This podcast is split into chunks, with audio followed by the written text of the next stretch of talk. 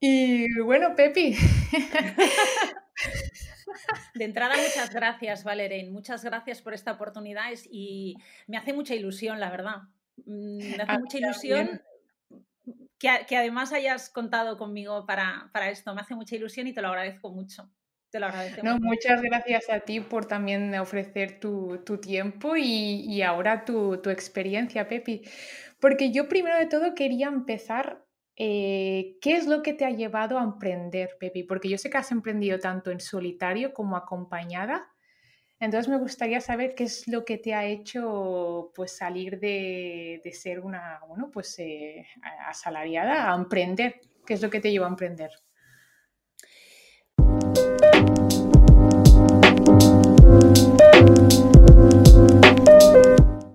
Pues precisamente la necesidad y el querer hacer algo distinto que para mí tenía sentido en ese momento.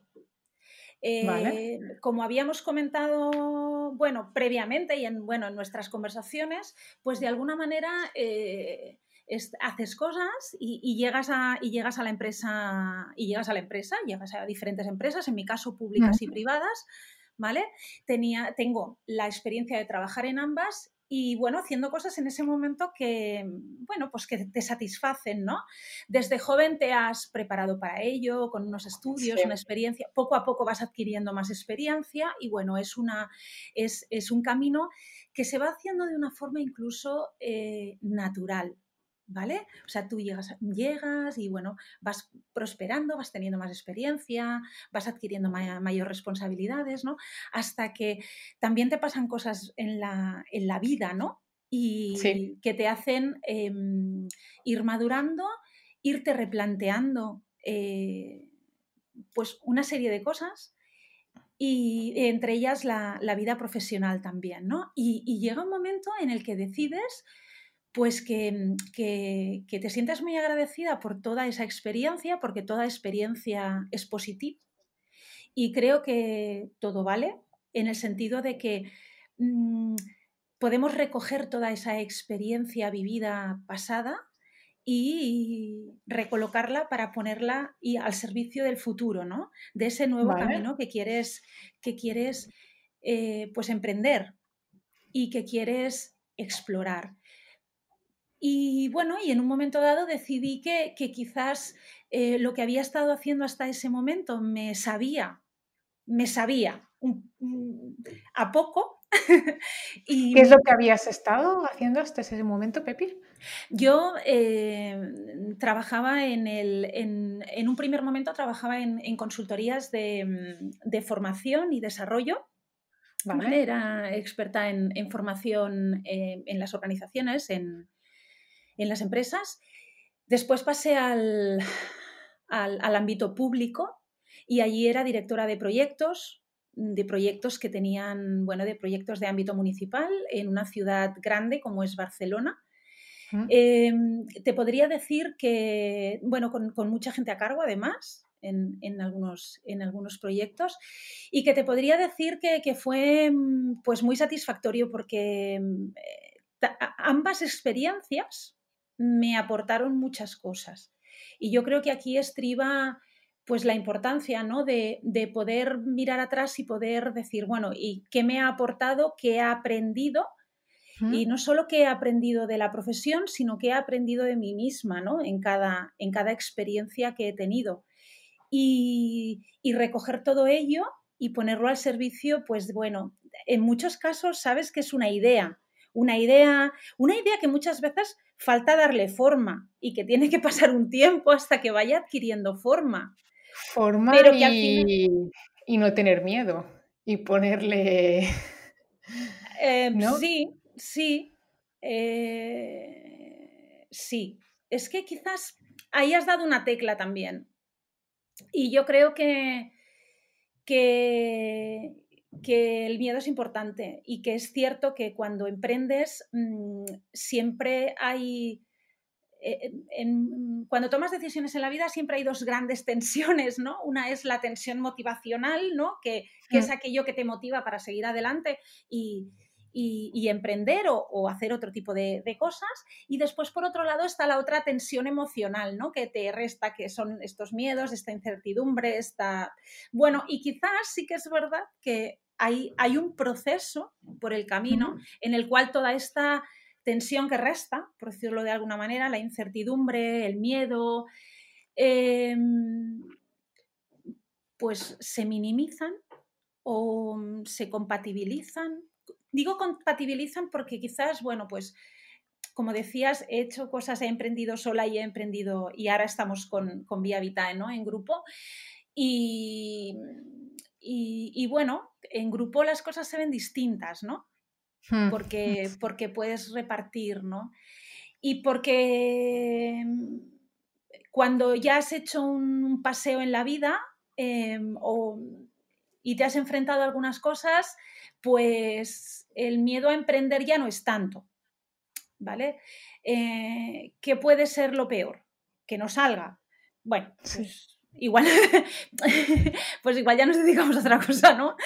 Eh, no será tan chulo y no será tan maravilloso, ¿no? Desde luego, pero, pero sí que es verdad que en estos momentos la pasión nos lleva y, nos, y es nuestro gran motor y nuestra gran motivación, el saber que, que podemos aportar algo algo distinto y,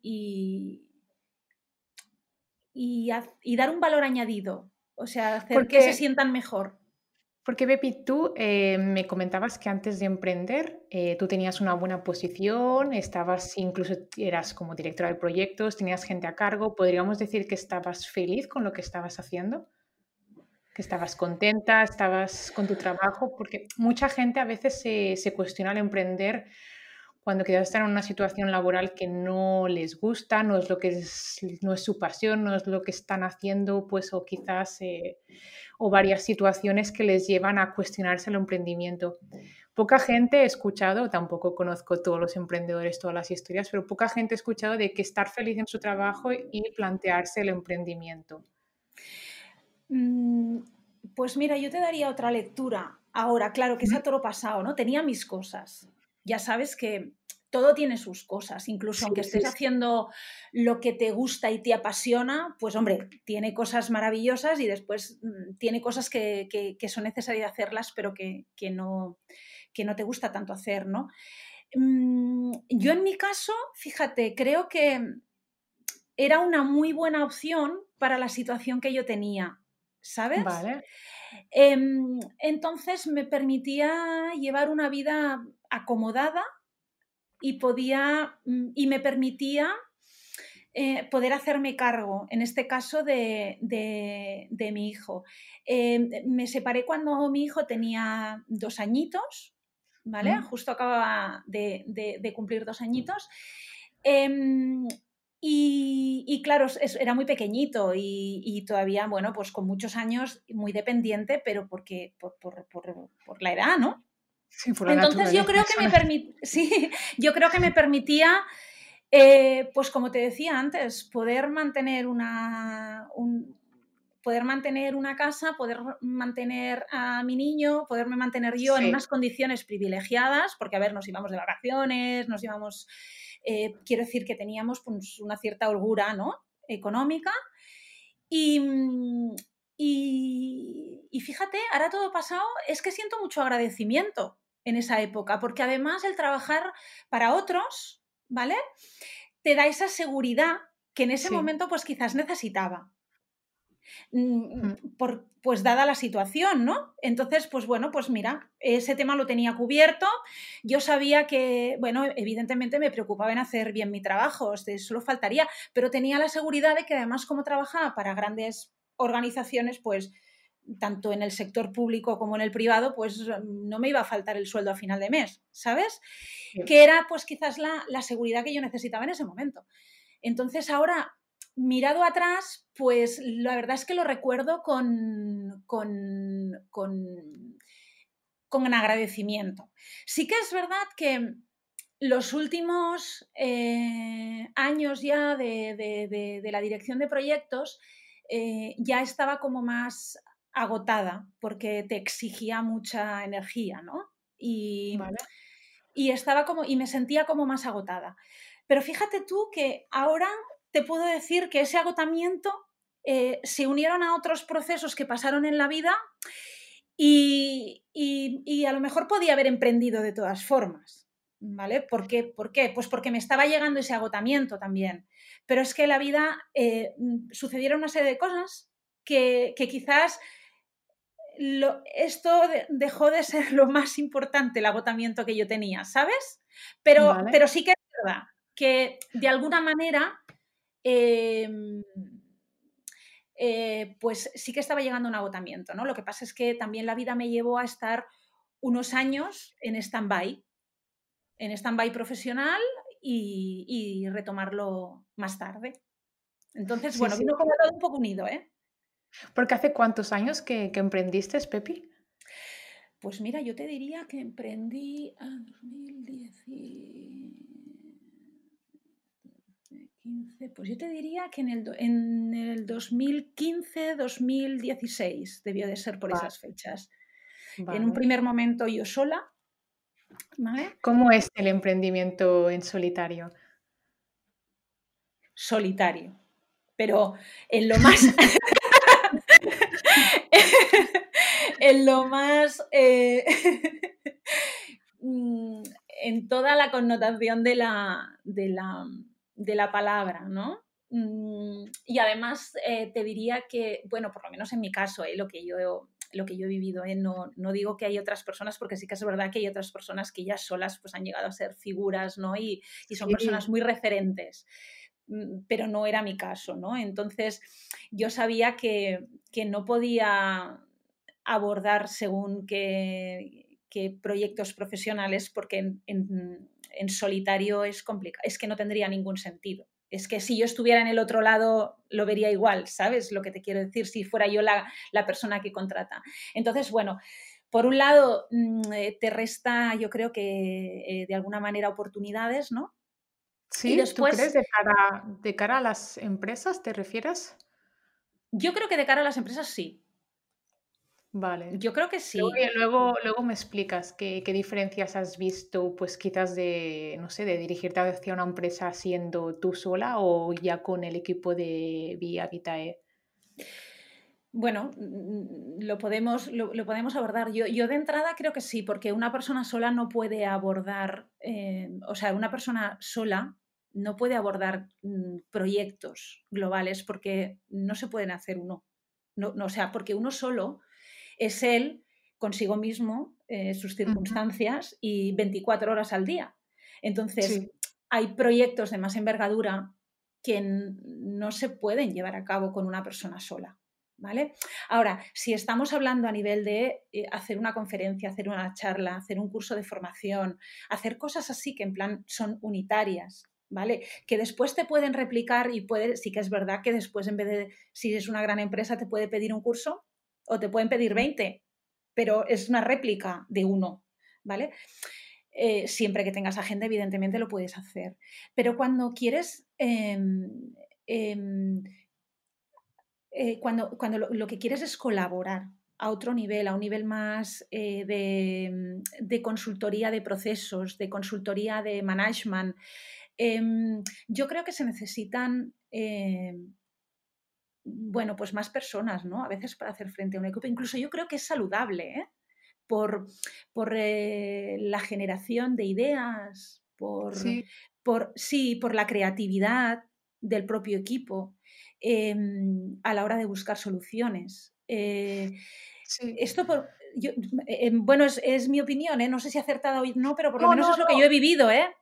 Sí, sí, por ejemplo, eh, creo que quizás en tu caso sí que es bueno que eh, seáis como un equipo. Eh, por ejemplo, en mi profesión sí que hay cosas que las puedo hacer yo sola y si en el momento en que yo no llegase, sí que creo que, por ejemplo, en mi, en mi caso quizás se acudiría a otros freelancers y trabajaríamos en un proyecto, pero pues con, bueno, colaborando con otros freelancers junto con ese proyecto. Por ejemplo, en mi, en mi, en mi caso, sí que es cierto que en, todos los, en cada proyecto es diferente, las necesidades son diferentes y son escenarios eh, diferentes. Entonces, en, vuestro, en tu caso, por ejemplo, sí que te has visto que la necesidad de, de construir Via Vitae es, pues ha sido un gran paso, ¿no? Para poder hacer frente a estos proyectos y poder dar, ¿no, Pepi? ¿O cómo...? Para mí, eh, porque además falta otro factor muy importante, que me faltaba por decirte, que lo he dejado para el final, pero no era lo menos importante. Mm, yo creo que nos tenemos que conocer a nosotros mismos también, independientemente del miedo. ¿eh? No, ya sabes, que, sabes que hemos comentado que, emprendí sola también, ¿eh? Pero sí, sí, em, yo creo que nos tenemos que, que conocer a nosotros mismos. Y yo soy tremendamente relacional. O sea, a mí tener socias me encanta, ¿sabes? O sea, pero no, no cualquier socia. O sea, yo no, estoy... Eh, no, porque quiero decir que no se banalice porque yo soy relacional y quiera tener una sociedad. No, no, no, no, no. O sea, me ha costado no, todo, años. No, vale. no, no, no, no, no. Y además, en, en, mi caso, he estado muchos años sola, ¿vale? Y, y, bueno, y este año ha sido la cuando ha eclosionado, ¿no? Y estoy tremendamente agradecida porque es que son em, dos sociedades maravillosas. Quiero decirte, yo creo que se han de reunir unas eh, condiciones, eh, es, como, es como un matrimonio. o sea, en el fondo es, es un matrimonio, lo que pasa es que en el entorno laboral te diría que es que son mis socias, pero es que antes son amigas, o sea, yo las aprecio como personas, tengo un, ¿sabes? confío plenamente en ellas, tengo una, una una opinión de, ellas como personas es, mm, bueno. Es que eh, yo creo que primero, Pepi, dime si me equivoco, para, para emprender en, con alguien eh, en conjunto, eh, yo creo que primero tienes que conocer, primero, como tú has dicho, emprendimiento solo, creo que es el mejor camino y es uno de los caminos más acelerados para conocerte a, uno mismo. Es el momento en el que... Y como Ah, emprendiendo solo tienes que conocer a ti mismo, cuando emprendes en conjunto, en grupo, tienes que conocer muy bien también a esas personas con las que vas mm. a emprender. Mm. Tienen que primero ser amigos o muy, muy, muy, muy conocidos antes de luego y luego ser socios, ¿no? Eh, totalmente de acuerdo. Totalmente de acuerdo. Yo creo que eh, en este sentido, eh, yo creo que antes va la persona, ¿vale? Y después va el profesional. O sea, mm, yo al lado quiero, quiero a personas en las que pueda confiar plenamente. O sea, no tengo ninguna duda de su, de su confianza, no tengo ninguna duda de su, ¿sabes? Y no tengo ninguna duda de su valía también profesional. Y sí, es lo que tú has dicho, es como un matrimonio profesional, tenéis que tener tenéis que saber si vais todas en el mismo camino, con los mismos objetivos, si compartís eh, no sé, las mismas incertidumbres eh, a que estar ahí tanto en lo bueno como en lo malo, cuando el proyecto vaya bien como cuando vaya mal, ¿no? Es... Eh, pues esto, esto es lo que, esto también que acabas de decir es muy importante, cuando el proyecto vaya bien y cuando el proyecto vaya mal, pero es que al principio no suele ir bien. Me explico con lo que quiero decir. No, sí. luchamos para que vaya, luchamos para que vaya bien, evidentemente, pero sabes que a veces los cuanto mejor vaya, más fácil es que siga. A ver, no es más fácil, siempre hay que gestionar, ¿eh? Pero llega un momento que toda la acción que has hecho se retroalimenta y en cambio al principio empezar a mover esa rueda es una energía ¿vale? Que no empieza a dar sus frutos hasta que pasa un tiempo. Y has currado, currado, currado, currado, con poco, con poco retorno, con pocos o casi nulos beneficios, ¿vale? Mm. Y que empiezas a ver todo, em, todo ese trabajo al cabo de un cierto tiempo. Quiero decir que te has tenido que ver primero en las duras para entendernos, ¿no? Por lo menos en, en, como hemos emprendido, ¿no? Nosotras, quiero decir, ¿no? Sí, sí, y eh, creo que también puedes hablar por casi la mayoría de emprendimientos. Es muy raro, supongo, que, que, que empieces a emprender y ya, y ya lo petes.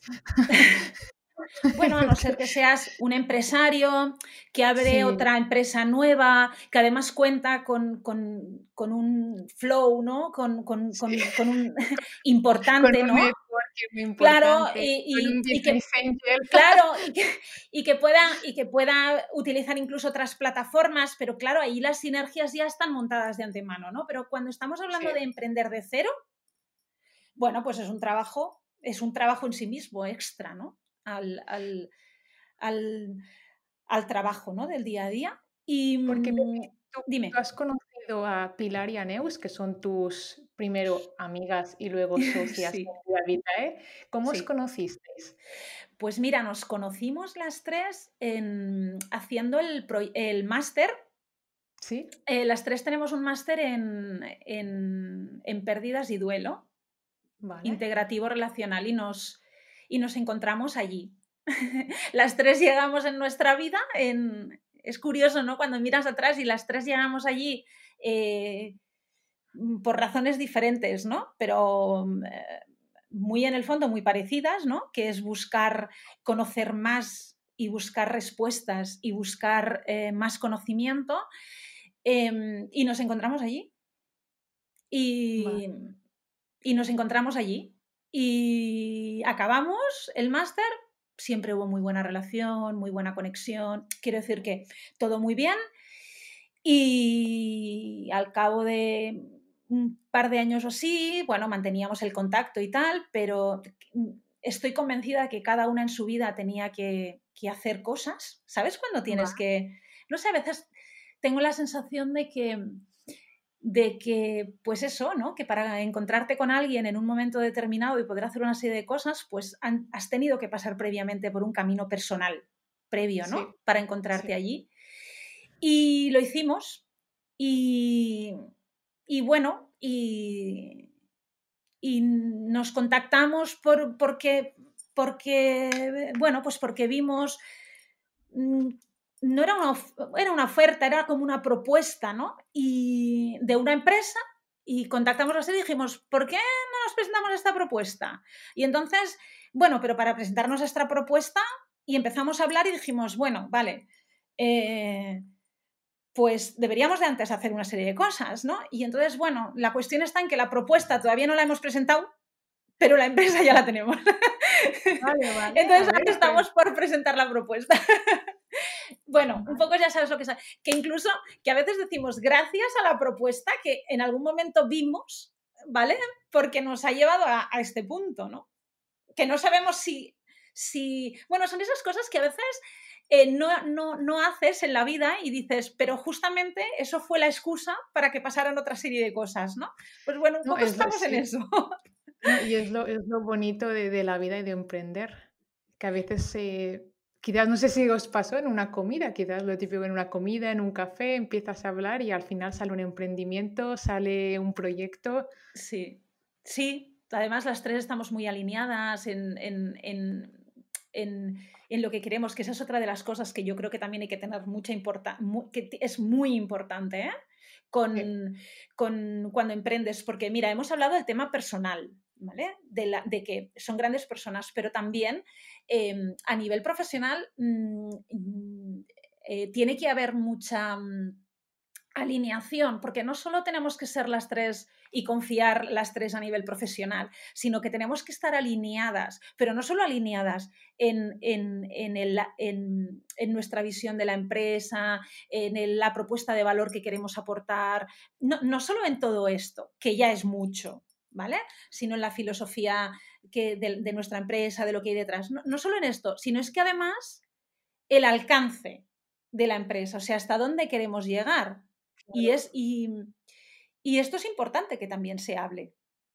O sea, yo creo que las tres en un inicio, eh, las tres, los cuatro, los dos, todos los que emprenden, ¿no? En nuestro caso somos tres, pero yo creo que es muy importante que se hable qué idea tiene a cada uno de la empresa. ¿Por qué? Pues porque hay gente que a lo mejor, pues, con tener una empresa muy local, ya, les, ya está muy feliz. Hay otros que, bueno, pues, pues, pues que, eh, que con una muy local están muy feliz, pero si crecen un poquito más, pues también les está bien. Si crecen un poquito más, también les está bien. Entonces, yo creo que también hay que marcar un poco hasta dónde quiere uno llegar y cuál es y, el, y el porqué de eso. Y, el, mm, y bueno, y que para unos será el dinero y para otros es la atención a las personas y para el otro es una cuestión de estatus, no sé, ¿eh? pero que sobre todo saber qué hay detrás de eso. Y yo creo que eso es importante, porque se previenen mm, posibles eh, problemas a posteriori, ¿no? Si las tres están alineadas en el mismo tipo de empresa y nos mueven las mismas cosas, eh, es mucho más fácil que la idea de negocio sea sostenible en el tiempo también. Sí, sí. Tenéis que ser eh, un equipo de verdad. Exacto. Un equipo de verdad. Eh, Súper transparente, supongo que y, compartir todo, todas vuestras emociones. Supongo que las dudas que a veces podáis tener eh, los días en los que el proyecto, pues supongo que emprender, Pepi, tú confirmarás conmigo que es como una montaña rusa. Y en equipo, cuando también estás en equipo, también. Sí. Y, por ejemplo, yo que soy de, yo estoy emprendiendo sola, pero mi pareja también es emprendedor y doy muchas gracias a tenerle a mi lado porque en los días en los que uno está de bajón, en los que no sabe si esto va a seguir eh, a la larga o agradeces mucho tener a una persona a tu lado que, que sepa por lo que estás pasando, porque también es mm. otro emprendedor porque sí. que es cierto que la gente que no emprende te puede, te puede ayudar, te puede, puede estar ahí apoyándote, pero lo que realmente solo otro emprendedor sabe por lo que estás pasando. Sí, y además es lo que comentábamos antes, ¿no? Cuando el emprendedor emprende solo, sí. Em, en estos momentos bajos, em, está solo él, no se sostiene en nadie. ¿Sabes lo que te quiero decir? Hmm, Por eso es muy importante lo que decías, ¿no? Qué agradecida estoy de, poder tener a mi pareja, ¿no? Porque, porque él sabe por lo que estoy pasando y porque en esos momentos él puede sostenerse, sostenerte a hmm, ti. porque claro, seguramente para él a lo mejor ese día no es bajo, pero te entiende perfectamente. Y, a la, y viceversa también, ¿eh? Esto en un grupo eh, se mitiga más porque, bueno, em, podemos estar de bajón, pero solo con que una de nosotras diga, bueno, chicas, pero mañana ya será otro día, ¿no? O mira, este no nos ha contestado. Bueno, ya nos ya nos responderán, ¿no? Eh, de todas y nosotros también tenemos la gran suerte, pues mira que nuestras respectivas parejas también son como muy así, ¿no? O sea, yo eh, pues son un poco así, ¿no? En el sentido de, mm, pues, que nos ha pasado, ¿eh? Escribir y ponerle además un cariño al correo electrónico para que nadie pueda sentir, ¿sabes? Aquello de que entras en ningún tipo de confrontación ni de interés que no sea el, puramente el que le estás evidenciando, ¿no? Directamente y que no, y que no haya una respuesta, ¿no? Esto pasa. Y bueno, y a veces dices, mm, no me han respondido todavía, porque el todavía es importante, porque da sensación de, esperanza, ¿no? De que te vayan a responder. Pero... creo que sí, cualquier, no sé si tú tienes quizás aún ya o vosotras tres habéis encontrado cuál es como la, no sé, la pastilla mágica hacia la frustración, la frustración de, de escribir y de nunca obtener respuesta. Pues fíjate, yo aquí abogo por, abogo por, por bueno, ahora me vas a... Em, yo creo que, yo creo que, yo creo que mm, el gran kit es cuando podemos albergar tanto en nuestra mente como en nuestro corazón, que cuando tú envías algo, lo envías. Y que, el otro lo reciba o no, no, no es cosa tuya. Cuando esto somos capaces de, ya te digo, no solo entenderlo en la cabeza, sino hacerlo con el corazón, sí.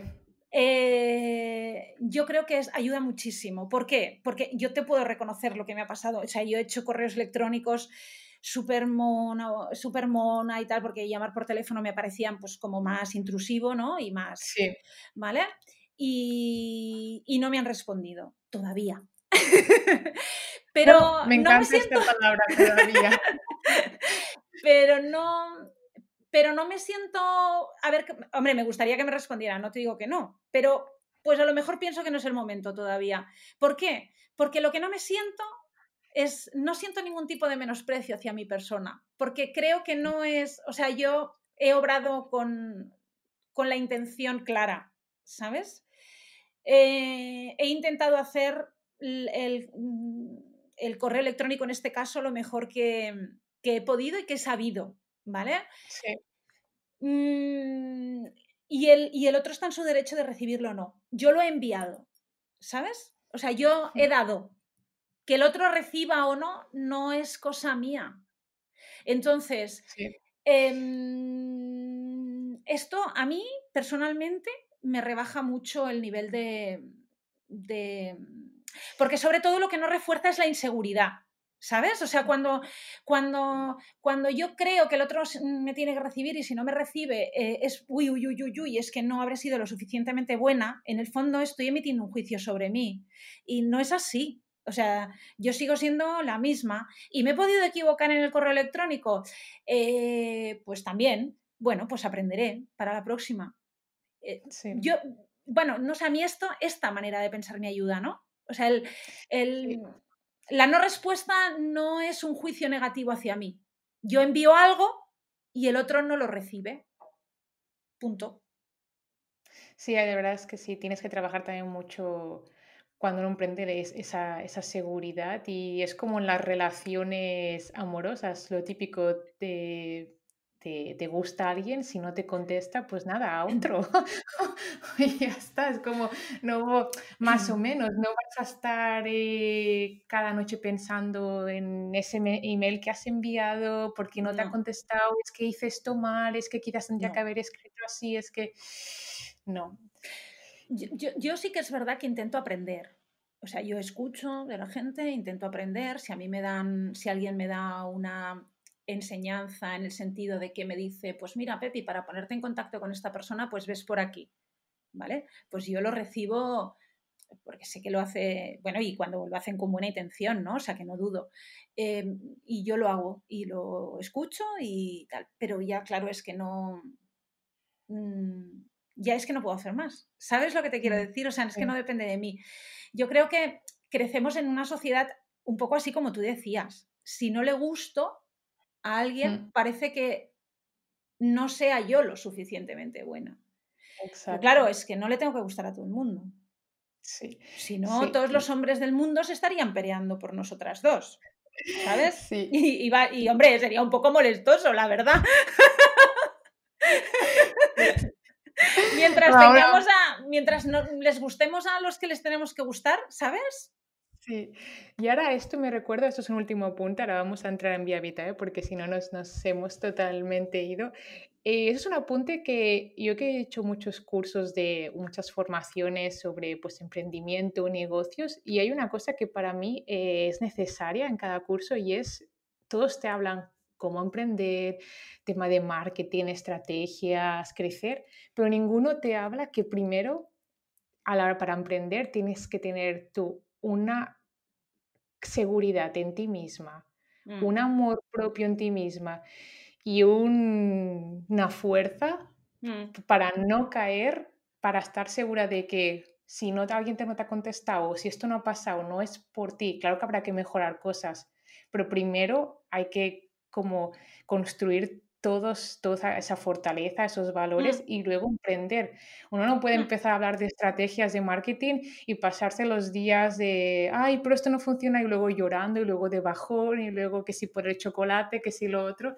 Creo que para mí no, ni, no he visto aún ningún curso que, que primero diga, primero sé fuerte, te vas a encontrar esto, te vas a, ¿sabes? Como primero transfórmate a ti misma mm. y luego emprende, mm. porque es, es, duro y es como...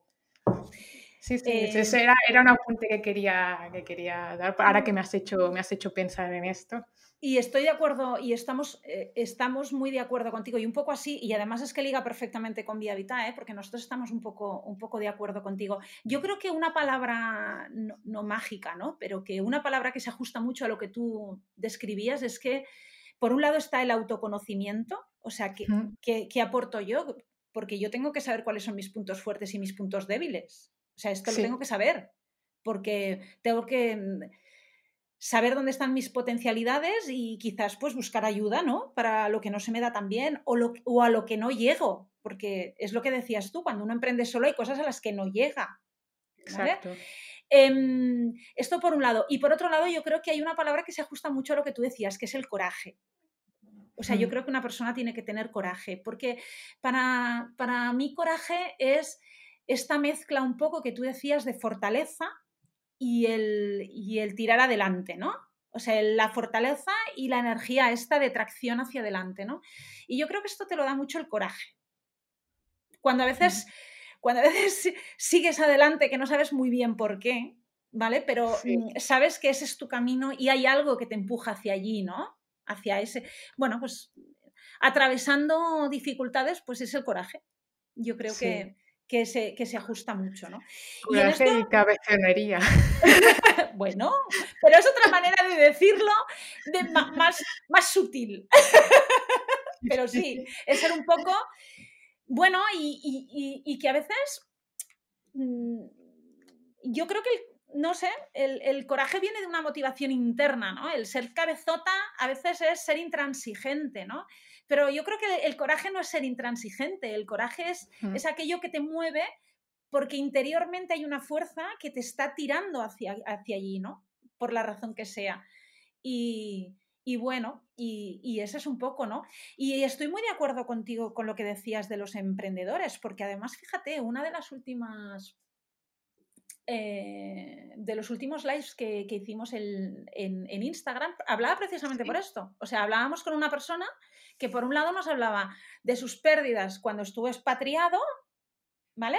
Y por otro lado nos hablaba de sus pérdidas al hacerse, al, emprender. Porque además mm. esta persona nos explicaba que además, bueno, que agradecemos mucho todos los testimonios, ¿no? De todas las personas, porque la verdad es que personalizan, ¿no? Esa parte oculta Mm, que, en las organizaciones, pues bueno, es como una parte oculta que parece que no está, ¿no? Y que como uno está expatriado y normalmente lo expatrian con un sueldo fabuloso, les ayudan a, estar en el país y les ponen todos los mecanismos para que se sientan bien, sí, sí, pero ¿y todas las pérdidas que se llevan consigo? Y, eh, ¿Sabes? Y después está el tema de emprender, ¿no? Porque en el fondo eh, esta persona nos explicaba que en su caso eh, era un poco lo que tú comentabas antes, ¿no? Tenía un puesto súper bueno, se ganaba súper bien la vida, estaba súper contento en el sentido de que en la vida, pues bueno, decía, ostras, pero si es que, ¿por qué siento este vacío si me va todo tan bien, ¿no? Y mm, entonces es que, bueno, pues había perdido ese sentido, ¿no? Que yo creo que es una cuestión de sentido. ¿Qué, sentido le quiero dar a mi vida? ¿Qué sentido le quiero dar a mi profesión? ¿no? Y entonces él se fue de la empresa, renunció para emprender. Y claro, él lo que nos explicaba precisamente decía, ya, ya, y, parece que no haya pérdidas. Y sí que las hay. Porque cuando tú dejas algo por, porque tú has decidido, muy bien, pero eso no te exime de que estés perdiendo. Porque siempre que tomamos una decisión, perdemos. Hay una parte que perdemos, la que no elegimos, ¿no? Perdemos y, esa...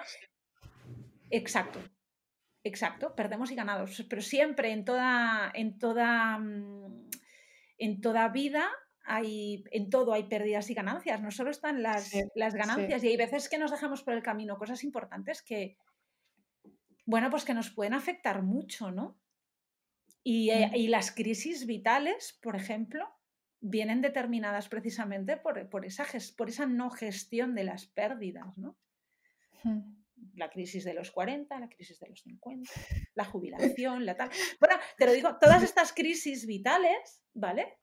Em, en estas crisis hay que hacer una gestión de, de, y una revisión de, y si esto no lo integramos bien, ¿no? Pues la adolescencia es una crisis. Crisis entendiéndolo en el buen sentido, ¿eh?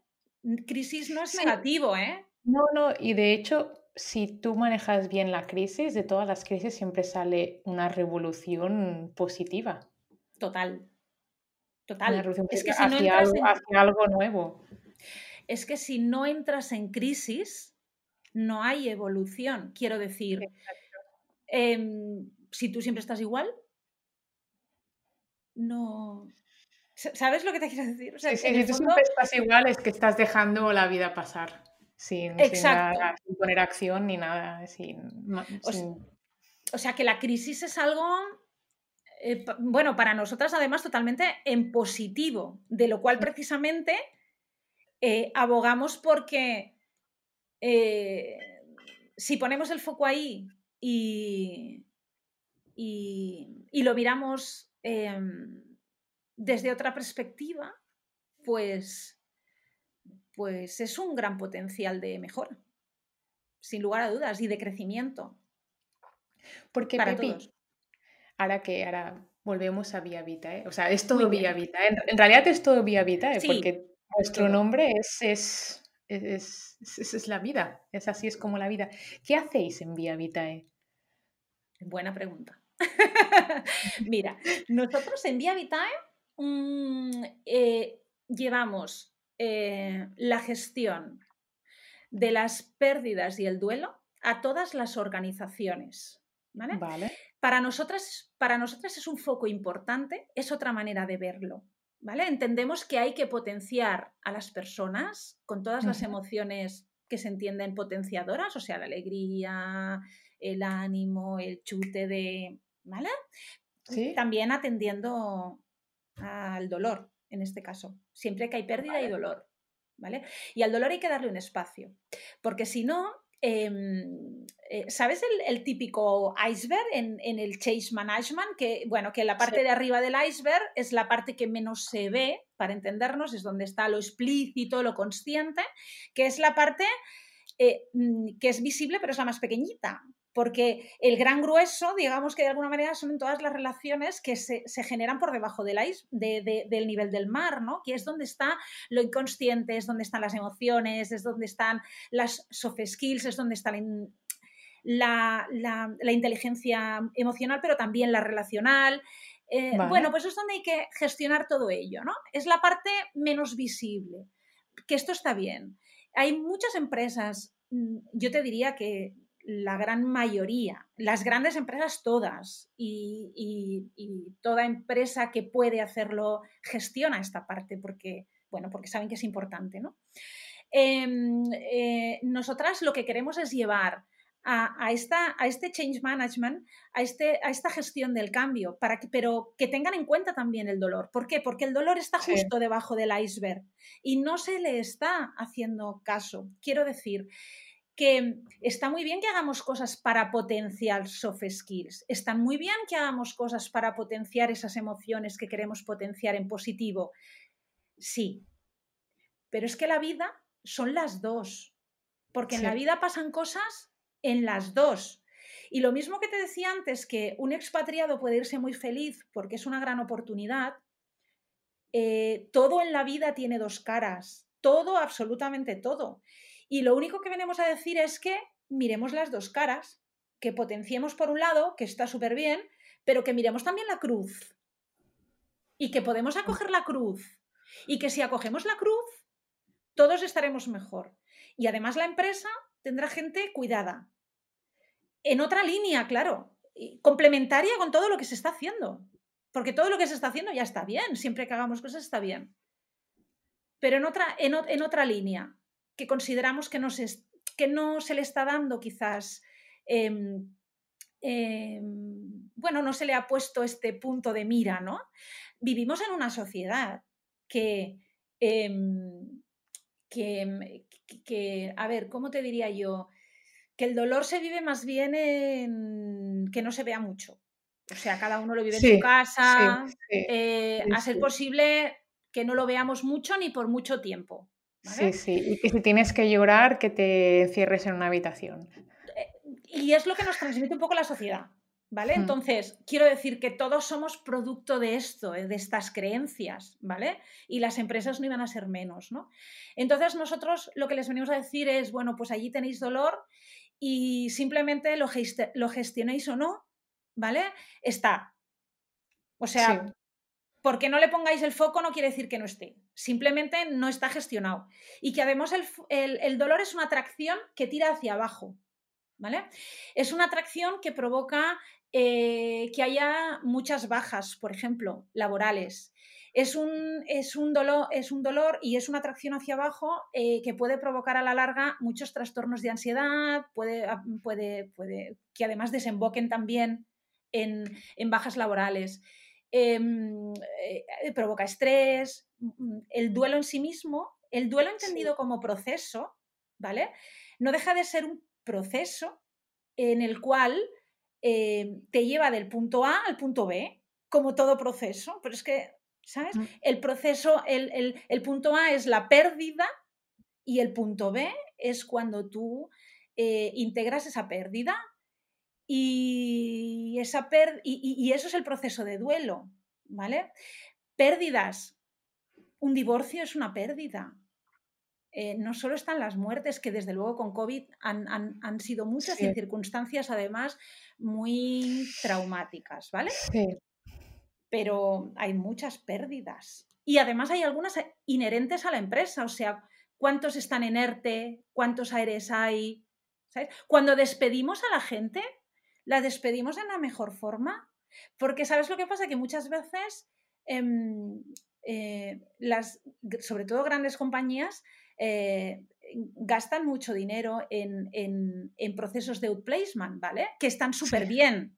Porque, o sea, todo lo que sea despedir a alguien, pero ayudarle a que se reincorpore cuanto antes al mercado, a, lo que es eh, el mundo profesional es bienvenido.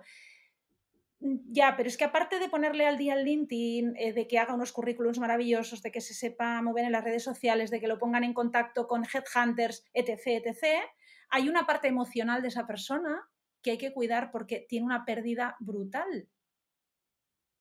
El trabajo es una pérdida grande en la vida de una persona Sí, es muy, es muy, es muy importante, es muy importante. Pues eso. Yo, sí. eso es lo que queremos hacer. ¿Me podrías dar un, ejemplo de, lo que hacéis? De, cómo, cómo, es un, caso, un ejemplo de cómo sería todo el proceso. Pues eh, sí, te puedo, te, puedo decir, por ejemplo, te puedo decir la, foto general que hacemos en, eh, y después te puedo poner ejemplos, ¿vale? Vale. Eh, por ejemplo, nosotros eh, creemos que se puede hacer una labor, por un lado, eh, preventiva y que es en lo que queremos focalizar y después, evidentemente, lo que podemos llamar paliativa, por llamarlo de alguna manera, ¿vale? En toda la labor preventiva, evidentemente, está hecho a través de conferencias, talleres. Hemos creado un, programa de formación en cinco sesiones, ¿vale? En la cual cada una de ellas exploramos sobre y focalizamos sobre eh, diferentes aspectos ¿no? de la persona. ¿Para qué? Para mm, poder rescatar sus propios recursos personales que todos tenemos, ¿vale? Y aportar otros recursos, ¿vale? ¿Por qué? Porque eh, cuando nos llega una pérdida o una gran pérdida para, todas las personas, eh, el dolor no podemos evitarlo, o sea, el dolor va a estar siempre, ¿vale? Pero si te contamos con otros recursos, lo que podemos es mejorar la recuperación. Vale. Y que la recuperación y la gestión, porque la gestión es más, es, diferente, ¿vale? Entonces, en la, en la, parte paliativa, evidentemente lo que hacemos son eh, pues gestión de grupos, cuando se nos piden grupos, o intervenimos de forma individual, ¿vale? En un acompañamiento a duelo individual, ¿vale? Esto es lo que es más paliativo. Dime. Pepi, perdona que te interrumpa. Cuando es un acompañamiento individual, tanto la organización como esta persona individual tienen que estar de acuerdo, entiendo, ¿no? Es la organización quien, eh, pues, supongo que ve que su, empleado no está pasando por un buen momento, eh, os solicita vuestro servicio. Pero claro, en cómo es el momento en el que esa persona, pues quizás, no sé, hay gente que a veces no, no, no es el momento que quieren ayuda. Pues no lo hace. No se hace. No, porque es algo muy personal, la persona tiene que estar de acuerdo. Si no, además, es que no sirve de nada. Ya, ya. O sea, tiene que ver, porque ahí sí que en el fondo el cliente es, a ver, evidentemente el cliente es la organización, pero tú me entiendes que cuando cierras la puerta y es individual, el cliente es esa persona. Y si esa persona no quiere, pues no quiere. Pero fíjate tú, Valerín, fíjate si es interesante la cosa y cómo funcionamos el ser humano, que nos ha pasado, ¿eh? Em, en, eh, que una empresa eh, lo ha comunicado al trabajador, ¿vale? Le ha dicho eh, la posibilidad de, le ha dicho que, que, que ellos como organización están poniendo cosas en marcha, ¿vale? Y que por eso has visto que han habido cambios y todo el tema y tal. Sí, sí, sí, vale, porque nosotros como organización, ¿vale? Estamos poniendo cosas en marcha, ¿vale? Pero entendemos que tú has pasado por un proceso muy duro, ¿vale? Y entendemos que también, bueno, ponemos a tu disposición este acompañamiento individual. No lo ha hecho. Se lo, se lo han ofrecido en dos ocasiones, que me conste. No lo han hecho, pero esta persona se siente tremendamente agradecida con la empresa. O sea, solo el hecho de ofrecerlo ya es un impacto muy positivo de retorno para la empresa. Esta, esta, persona está súper agradecida. Muchas gracias. Ahora creo que no, porque estoy en este proceso, pero si más adelante veo que me siento peor, pues ya os lo diré y tal. O sea... Mm. Esto es muy, muy positivo tanto para la organización como como para las personas que la componen, porque al final la organización se compone de personas. Totalmente. Y, y no sé qué, qué, bueno, te he cortado, tú estabas siguiendo con el proceso y, y dándolo, y vas a dar los ejemplos, ¿no? Pues sí, porque mm, así, hablando en grandes, en, grandes estos, pues, ¿qué podemos, ¿qué podemos hacer? Pues mira, em, asesorar a pymes, por ejemplo, a nivel de dirección, para que tengan en cuenta el tema. Ellos nos explican, por ejemplo, su, dirección, cómo está, cómo está esto y tal, cómo, o sea, cómo están las políticas que tienen, cómo están llevando a caso, pero en, muy real, ¿eh? o sea, en tal, en, tal caso he hecho esto, esto y esto. Y entonces nosotros complementamos con, con, la visión de, bueno, claro, pero es que aquí, mira, aquí en estos procesos pueden, estar, pueden haberse dado este, este, este, este. ¿vale? Entonces, ayudamos a la gestión de la cruz, aquello que te decía de la cara y la cruz. Sí. Ellos nos explican los procesos que están teniendo y nosotros complementamos con la cruz. Entonces es como tener un poco la foto completa de la moneda. Entonces, cuando tienes la foto completa de la moneda, o sea, esa cruz, ¿vale? Puedes gestionar ahí también toda una serie de, cuestiones que pueden darse, que sabes que si son emocionales van a ser actitudinales y que van a ser comportamentales, porque la gente cuando siente de una manera determinada, se comporta de una manera determinada. Y que tú mm. además le puedas decir, bueno, vale, pero es que este proceso es normal, en esta persona. Por ejemplo, si ha perdido, pues no sé, en, por ejemplo, en, un, en, un, en, momentos de COVID ahora, ¿no? Sabes que, que, hay una persona que es que ha perdido a alguien en unas condiciones, em, eh, en unas condiciones muy determinadas, ¿no? Vale, pues entonces eh, eh, está claro que, que va a haber una sintomatología, porque se siente de una manera determinada em, y se va a comportar de una manera determinada. El duelo a ver, afecta a un nivel muy profundo, o sea, el duelo, el perder algo, el, tener una pérdida importante, un proceso de duelo afecta a estructuras muy profundas. Em, en muchos casos em, eh, afecta a nivel, a nivel general, ¿eh? a nivel del sistema nervioso central, por decirlo así en, plan, en plan amplio, ¿no? Con lo cual, toda nuestra capacidad de toma de decisiones se ve afectada. Sí. ¿Vale?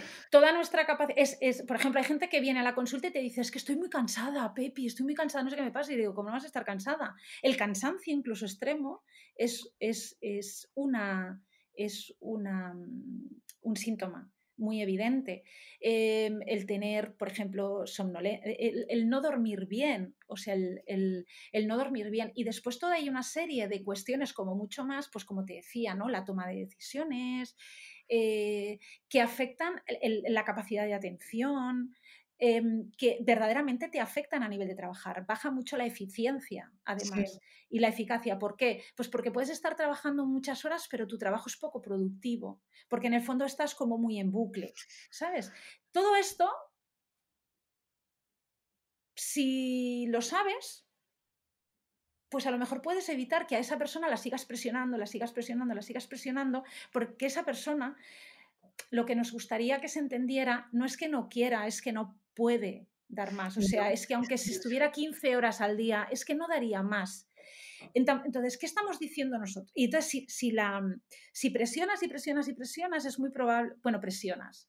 Solo con que tú tengas que hacer frente a tu trabajo, a veces es una presión. Si tú puedes aligerar de alguna manera eso, y cada empresa tiene sus propias estrategias y hay, hay cosas que se pueden hacer. Eh, se puede repartir la responsabilidad, em, podemos poner a un compañero que le ayude, em, se le pueden liberar de ciertas tomas de decisiones temporalmente, em, eh, se pueden asumir no solo por otra persona sus responsabilidades, sino por todo el equipo. Quiero decir, hay cosas que se pueden hacer, ¿vale? Dentro de la empresa que pueden minimizar el impacto de esto. Porque, porque hay gente que verdaderamente cuando llega a consulta lleva meses de baja. ¿eh? Y después, cuando empiezan a ser atendidos, eh, en un periodo más o menos de un mes y medio, dos meses, tres, depende ¿eh? del caso, pero suelen coger el alta. Porque además el trabajo les motiva. Claro, les distrae también. Sí, pero cuando tú estás en unas condiciones físicas que no son las adecuadas, lo que haces ahoga. Hmm, sí. Es un poco eso. ¿Y, cuál es? Eh, no, no, termina. Y por ejemplo, cuando hablábamos de la expatriación, por ejemplo, de la expatriación, eh, el gran fracaso de la expatriación y además tal cual, ¿eh? o sea, yo he leído, el gran fracaso de la expatriación precisamente es la no adaptación de la, familia a la, nueva situación y al nuevo entorno. Porque el expatriado, por ejemplo, eh, se va al trabajo, pero ¿alguien atiende al resto de la familia? La pareja normalmente, y digo pareja porque en estos momentos tanto puede ser hombre como mujer, se siente tremendamente solo. Porque se ha ido allí por una mejora familiar, porque sus hijos tengan, incluso vayan a un colegio internacional, estos niños van al cole, pero esa persona se queda sola, la pareja. Sí, como no encuentre trabajo. sí. Claro muchas veces sin saber, bueno, y además es que a veces no es tan fácil poder encontrar trabajo porque tienes que controlar, sabes que muchas veces tienes que controlar la lengua del lugar. Quiero decir, no es lo mismo irte expatriado solo con inglés, ¿me entiendes lo que te quiere decir? Que ya que la empresa que te expatria ya le va bien y ya aprenderás, pues no sé, francés o alemán o tal, que tener que buscar trabajo en Alemania sin saber alemán. Ya. No, no, sí, es todo un proceso que, realmente es verdad. Hasta que tú me lo dijiste, de... nunca, nunca lo había pensado. Yo mm. tampoco en, en este tema. Y mira que a veces he llevado también procesos de selección internacionales, de traer gente de fuera a España con toda la familia y viceversa. Y no es algo que, que había pensado. Y mira que yo, por ejemplo, he viajado, he estado trabajando en otros países y, sé lo difícil que es eh, la adaptación a un nuevo mm. país, pero claro, no es lo mismo ir eh, porque tú quieres que cuando vas un poco por obligación o necesidad. No es lo mismo cuando vas en plan aventura que porque, mira, porque cuando es lo, es lo que toca. Bueno, lo que pasa, Valeria, es que de alguna manera, cuando tú vas de forma voluntaria, hmm que es lo que decía, que nos esto, esto es lo que nos decía este, esta persona, ¿no? Con respecto al emprender de forma voluntaria, ¿no? No te quita que tengas las pérdidas tampoco, ¿eh? Quiero decir, tú has viajado por muchos países y, seguramente has tenido eh, un gran aprendizaje con todo ello y te ha dado una experiencia global que para ti es muy satisfactoria. Eso no te quita de que estés lejos seguramente de tu familia, lejos de tu país, lejos de tus amigos, de inicio, que después los vamos a tener a lo mejor repartidos en el mundo, pero sí que es verdad que es empezar un poco de cero en un lugar. Sí. Eh, bueno, cuando has tomado esa decisión, bueno, pues a veces te adaptas, pero a veces es muy complicado adaptarte porque te tienes que adaptar tú y toda la familia que llevas, nuclear, tu pareja y si vas con hijos, con hijos.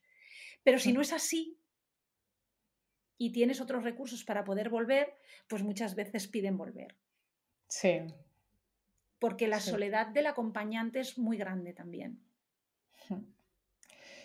Sí, sí que es cierto que la mayoría de, expatriados vuelven a la están quizás uno un par de años, cinco, y, y luego piden volver. Sí. Mm, eh, bueno, no sé, es, un poco entrar en, entrar en todo esto, ¿no? Entrar... Y después cada empresa hasta donde quiera, ¿vale? Hay empresas que querrán, pues, empezar y, Em, pues bueno, por cosas como más, bueno, pues talleres, que está muy bien, ¿no? Y ahí después buscan otras empresas que quieren meterse en, lo que son más las políticas y las estrategias y a partir de ahí generar todo lo demás. Bueno, pues un poco a demanda. En el fondo es una, es una consultoría, pero con una visión, pues algo diferente. Entiendo que es una visión diferente a lo que, a lo que hay en el mercado ¿Porque lo hacéis en toda España, Pepi, o solo en Barcelona? No, lo hacemos. Piensa que una de nuestras socias es de Orense. Vale. o sea, estamos. nosotros. Pilar, ¿no? Pilar, Pilar es de Orense. Hay una cosa que no te había dicho. Cuando digo organizaciones, son todas las organizaciones. Eh, organizaciones eh, la educación también es una organización. Sí, sí. Y enseñamos a los niños. ¿Sabemos los mm. padres explicarles a los niños las pérdidas y cómo explicárselas? Mm, esto sí que es un tema más, más difícil, ¿no? pues también, pues porque también son, una organización y también, bueno, eh, estamos, estamos ahí porque además nos, nos gusta mucho y nos parece muy interesante porque es una labor preventiva ya de cara a futuro. ¿Es, una, es, es difícil? Mm, sí, no. Yo creo que hay que conocer. Hay que conocer, hay que conocer que, cómo van integrando poco a poco los niños las ideas de pérdida. Eh, no es lo mismo que tenga tres años que que tenga trece o que tenga quince. Em, pero se pueden ir enseñando desde que nacen. ¿vale? Entonces, em, eh, ¿cómo hablarles de la pérdida a los niños? Pues nosotras un buen recurso que tenemos es siempre eh, para, nos, para salir de dudas. ¿eh? Es el, como, la primera, como la primera regla, ¿vale? Em, en responder solo y exclusivamente a lo que preguntan. Mm, vale. Solo y exclusivamente a lo que preguntan sin aportar información nueva. Porque así nos aseguramos a que la información que le estamos dando esté ajustada a lo que ellos necesitan en ese momento y son capaces de entender. Si nosotros aportamos una información nueva, no sabemos exactamente si esa información la va a poder gestionar o no y si va a provocar un mm. impacto que no sea el que nosotros esperamos. Y sobre todo mm. también explicar la verdad. Sí. O sea, otra, ¿vale? Por ejemplo, hay, hay ejemplos que hay gente que dice, mm, el por ejemplo, ¿no? En niños pequeños, en vez de decir que el abuelito se ha muerto, el abuelito se ha dormido y ya no se va a despertar. ¿Vale? Que puede parecer una manera poética de decirlo. Pues, nos hemos, pues, pues después nos hemos encontrado niños que lo que tienen es miedo a dormir. Claro, es lo que es lo que te iba a decir, es que luego tienes miedo a dormirte y no volverte a despertar. O, mami, no te duermas porque no quiero que te mueras como el abuelito. Entonces, mm, cuidado porque mm, se puede decir mm, se ha muerto y, se ha muerto. No, claro. Y Pepi, por ejemplo, eh, si tras una pérdida de un familiar un niño eh, no tuviese ninguna pregunta, esto sería, sería raro, ¿no? Sí. O cómo... Sería, sería muy extraño. Lo que pasa es que hay que ver, Valeria, mm, la edad de ese niño y hmm. si verdaderamente eh, no pregunta, pero lo está gestionando de otra manera. Porque, por ejemplo, por los, niños los niños hay que tener mucho. Hay que tener mucha observación del juego, por ejemplo. Ellos solucionan, por eso es tan importante que los niños puedan jugar. Porque ellos a través del juego eh, gestionan muchas cosas. Entonces, mm. eh, de hecho, cuando los niños son muy pequeños se trabaja a través del juego. ¿vale? Entonces, falta ver cuál es el diálogo que tiene ese niño cuando o niña cuando está jugando. ¿Vale? Cuando está jugando, cuando está dibujando. Piensa que en, etapas más, mm, más de niñez, ¿no? Más pequeños, eh, todo lo que es no verbal adquiere muchísima mayor importancia y hay que observarlo, porque es una manera de expresión igual para ellos, ¿vale? Pero no, pero no es la pura verbal. Piensa que para verbalizar eh, necesitamos unos procesos de racionalización. Y el cerebro, el cerebro humano, o sea, el cerebro evoluciona. No es el mismo que va creciendo.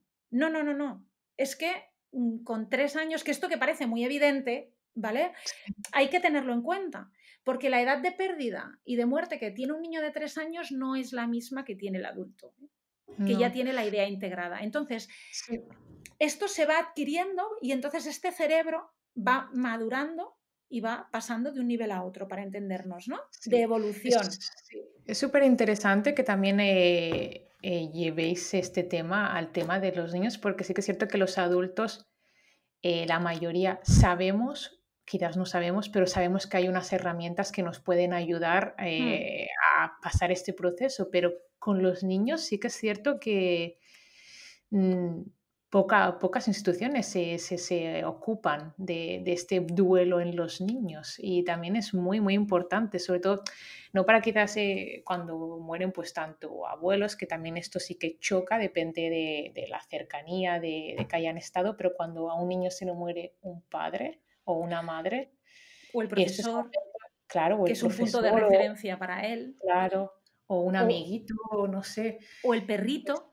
Claro, el perrito también. es, un, duelo que no se le tiene muy en cuenta, pero que es para la familia es súper importante. Y el niño piensa que a lo mejor es un niño que ha llegado a una familia con un perrito y ha tenido el perrito allí siempre toda la vida desde que... y se le muere el perrito.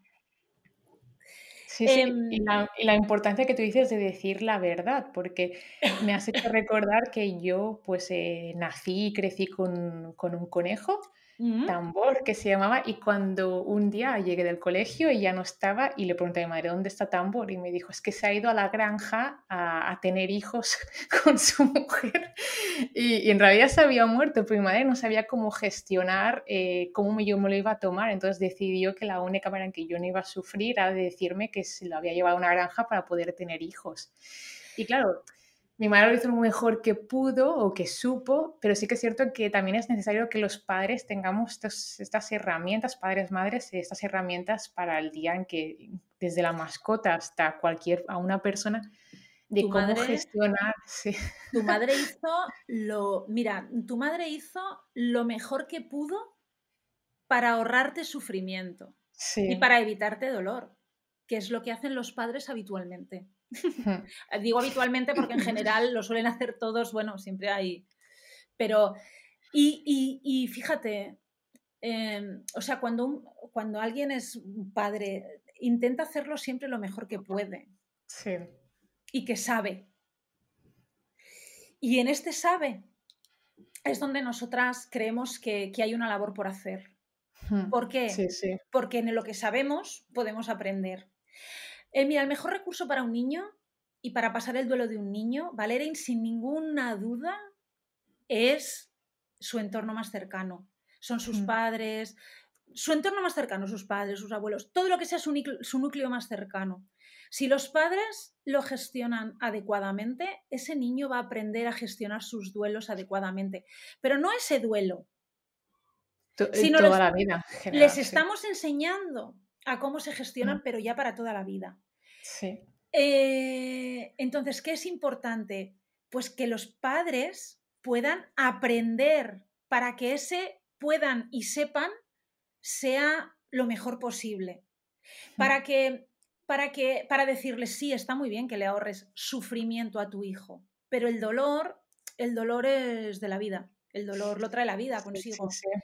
Entonces, lo que tenemos que enseñar es a pasar ese dolor, sin ahorrar más, sin, sin, sin, sin dar más sufrimiento, ¿no? Hmm. Y mm, el gran referente de los padres, ahí de los niños, siempre van a ser los padres. Vale, yo, yo te digo que mm, si a un niño lo que le pasa es duelo, yo te diría que, a no ser que verdaderamente haya alguna complicación a nivel personal en ese niño, que sea personificada en él, lo mejor es tratar con los padres. O sea, a un niño no se le interviene de forma ¿Sabes lo que te quiero decir? ¿Por qué? Pues porque la mejor acompañamiento al duelo que se le puede hacer a un niño son sus padres. Sí, y el ejemplo, ¿no? Total. ¿Y, es bueno llorar de delante de los niños cuando nos están pasando cosas tristes? Pues la verdad es que sí, claro que sí. Claro que sí. Lo, Que no, lo que no se debe es que te vean, eh, ¿cómo diríamos? Em, estar sobrepasado, desregulado. O sea, en una situación que no eres dueño de ti, por decirlo de alguna manera. Pero que tú estés llorando y que le puedas explicar a tu hijo, sí, estoy triste, porque mm, ha muerto el abuelito, ha muerto el perrito o ha muerto no sé quién sea. Y esto me hace estar muy triste. Para el niño es un aprendizaje. Porque además le estás dejando llorar y le estás dejando llorar en público. ¿Sabes cuánta gente hay que llora sola en el baño porque no le dejan llorar? No, sí, sí. Y luego vemos en el metro a alguien llorando y, es como que se nos parte el corazón o incluso a veces, no es que hay gente que le molesta ver a otra persona en un, entorno público llorando, a no ser que sea de alegría. Sí, porque em, además fíjate tú, socialmente aprendemos a, ves a alguien llorando y o te tira un poco para atrás, como tú decías, en un espacio público, que veces ¿no? Te tira un poco para atrás, o si no, lo primero que le dices es no llores, hombre, si todo, o mujer, si que hará que sí, todo esto pasa, esto se pasará, ¿eh? El tiempo y dices, eh, ya, ya, pero ¿por qué le decimos al otro que no llore?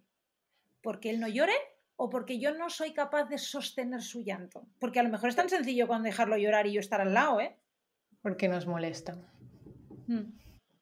No nos han enseñado a estar al lado de alguien que esté llorando y acompañar ese llanto. Simplemente, si es que el llorar es natural. Perfecto. Porque Pepe entonces Vía Vitae, como tú dices, llega a todas las organizaciones en sí, tanto empresas como escuelas. Sí, podría ser entornos educativos, sí, sí, sí. Eh, hospitales, por ejemplo, también. Aquí no entramos tanto. Piensa que los hospitales, por ahora nosotros actualmente, ¿eh? no tenemos ni experiencia ni, ni tampoco hemos focalizado este ámbito.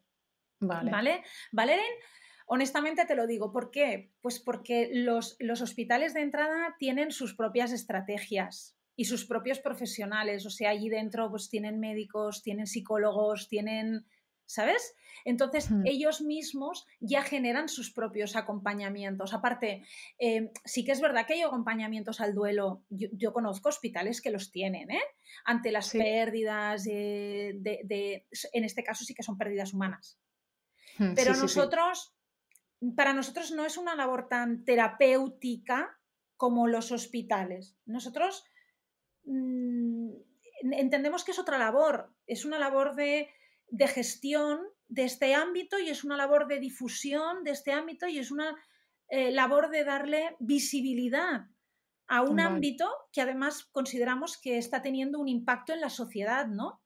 Y, bueno, y estas organizaciones son, bueno, pues son, eh, forman un gran eh, enclave, son la gran red, ¿no? Que forma la sociedad, ¿no?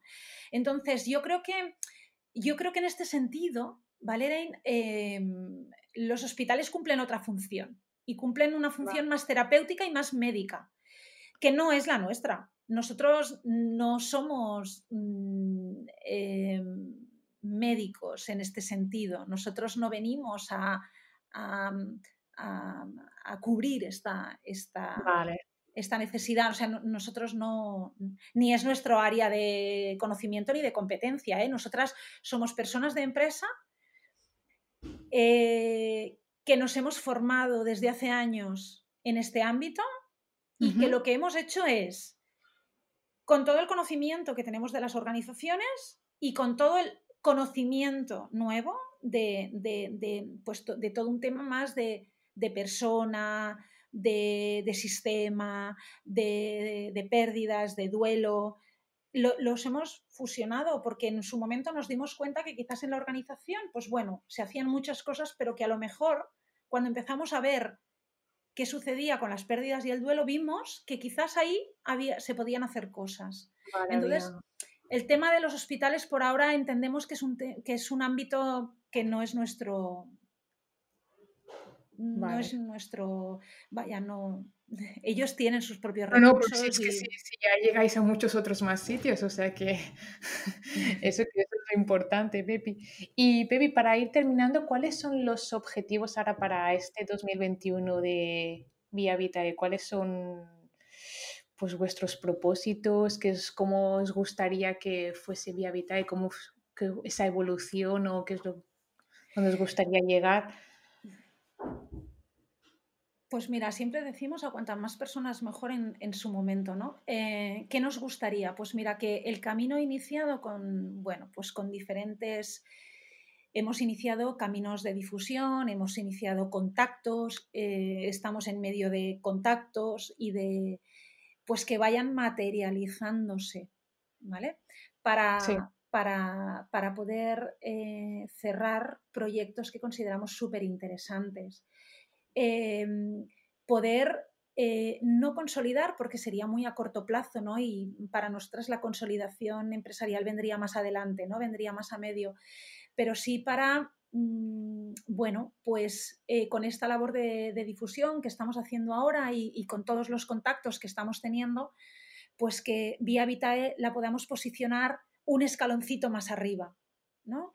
y, y, bueno, y este es nuestro, esto es nuestro, esto es, mm, nuestro objetivo, ir pasito a pasito, ¿no? Sensibilizando cada vez más, eh, difundiendo cada vez más y un poco, pues bueno, haciendo esta labor, ¿no? De, lo, que, de lo que comentábamos antes, Valerie, ¿no? De, que sepamos ver la cruz, la, cara y la cruz, ¿no? Y, que, tantas veces no esta cruz tenemos oculta, ¿no? Y, que podamos, bueno, pues tener esta foto, esta, la foto con, las dos cosas, ¿no? Con la cara y con la cruz.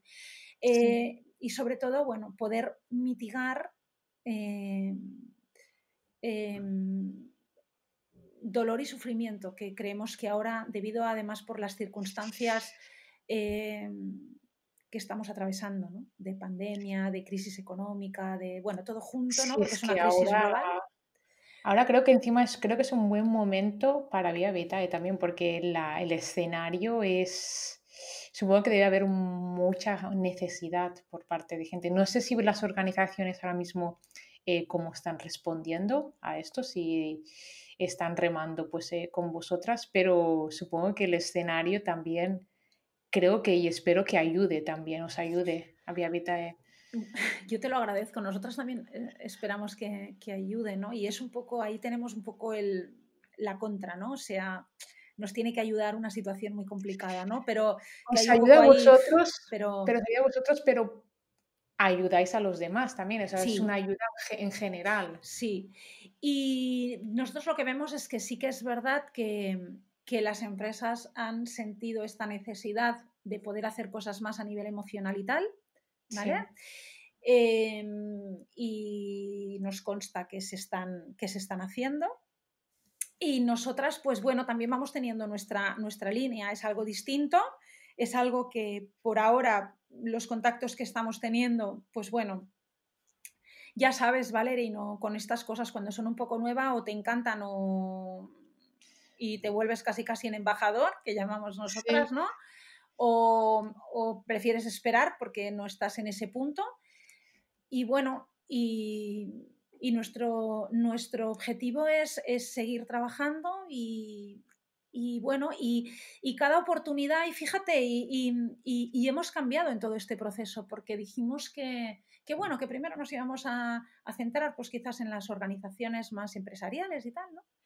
Mm, y, después eh, ha venido también temas, pues más a lo mejor más de otros ámbitos y tal, y dijimos, pues no, pues nos vamos a abrir a lo que nos llegue, porque, porque, porque será lo que nos tiene que llegar y será lo que tengamos que acoger en cada momento. Entonces nosotros vamos sembrando, vamos sembrando, vamos sembrando, y mira, el retorno es el que es, y acogemos pues el ámbito que nos llega, ¿no?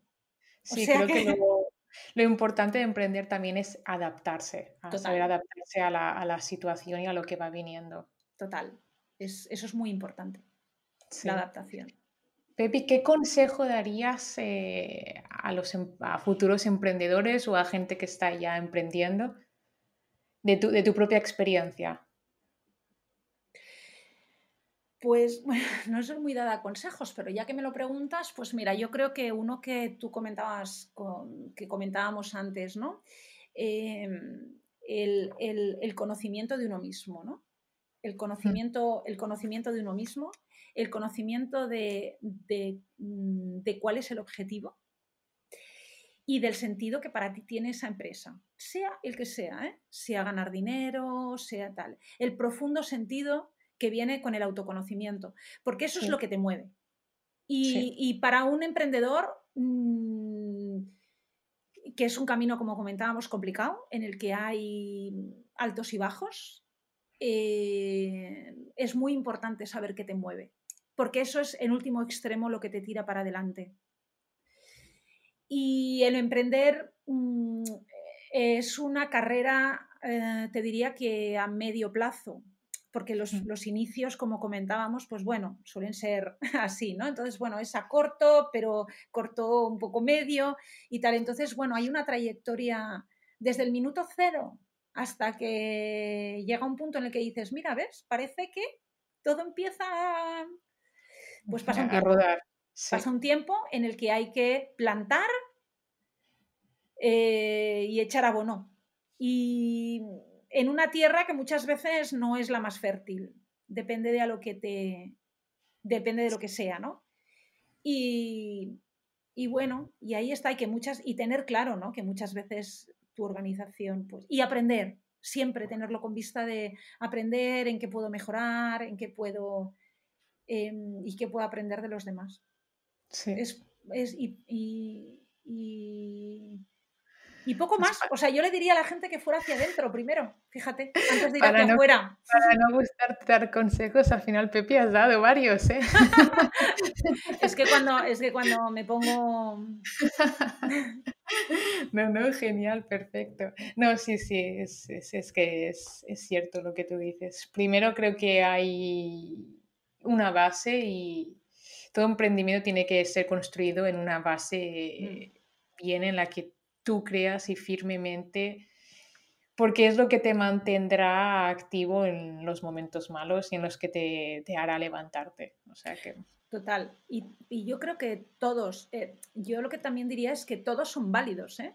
O sea, un mm. empresario que quiere montar una empresa porque cree que aquello cumple una necesidad porque su objetivo es ganar dinero, pues, pues bien, tu objetivo es ganar dinero. Está bien también. ¿Sabes lo que te quiero decir? Eh, bueno, es que el, que el que monta una empresa también quiere ganar dinero, solo faltaría, ¿no? Porque hay que pagar las facturas, pero... bueno, ganar dinero para que te permita para vivir, entiéndeme, porque después aquí ya sabes que lo del dinero llega para otro programa, ¿eh? O sea, la significación que cada uno tiene del dinero llega para otro programa. Y eso también es un tema que explorar en los, en los, emprendedores, fíjate lo que te digo. Sí, también la relación que hay con el dinero es algo también muy importante, porque hay gente que cuando empieza a ganar bastante dinero, eh, hay gente que no se siente a gusto con eso. ¿Mm? Y, también es, es un tema que hay que tratar, la relación que tienes con el dinero, la relación también, sobre todo cuando eres freelance y das un servicio, eh, que poner precio, precio. Sí, exacto. Eh. Y para eso hay que también tener, valorarse a sí mismo, valorar tu trabajo. Mm. Y depende de la relación que tengas con esto, pondrás un precio o lo otro. Y bueno, sí, también, eso también da para otro episodio, porque creo que es uno de los gran principales problemas de cuando uno se convierte en un emprendedor y da un servicio. Sí. ¿Qué precio poner a ese servicio? Totalmente. Y entran en juego muchas cosas, pero vuelve a ser mirar un poco, vuelve a ser un poco mirar hacia adentro ¿vale? Y conocer el sector. Yo creo que aquí entran las dos cosas en juego, ¿no? Y cómo te quieres tú posicionar en el sector y cuál, y, cuál va a ser tu, em, y cómo quieres moverte, ¿no? Y yo creo que aquí entran varios factores. Pero sí que es verdad que hay una cuestión de relación con el dinero que yo creo que hay que trabajar. Y esto se ha de trabajar desde dentro también. Sí, sí, sí, sí, sí. Sí, sí, Pepi, lo vamos a ir dejando porque ya llevamos, llevamos casi una hora y media. ¿Qué dices? No lo he controlado, ¿eh? ¡Ay, qué fuerte! Sí, sí, sí. Por eso, y si no, nuestros oyentes dirán, ostras, tanto rato. No, pero muy, muy, muy interesante, muy, muy interesante todo, todo lo dicho, Pepi. Y quizás no hemos hablado todo lo que me hubiese gustado de, de Via Vitae, pero creo que hemos, has compartido muchísimas cosas interesantes también. Y al final lo que hemos dicho, Via Vitae también es, es la vida en general y hemos compartido otras cosas que también están relacionadas mm. con, con la vida y todo lo que tiene que ver. Entonces, estoy muy contenta de, de esta conversación. Muchísimas gracias. Y Pepi, para terminar, ¿dónde os podemos encontrar? ¿En qué redes sociales? Pues mira, estamos en, en eh, www.viavitae.es. Eh, estamos en Instagram, estamos en LinkedIn y, bueno, y allí os, os, esperamos a todos.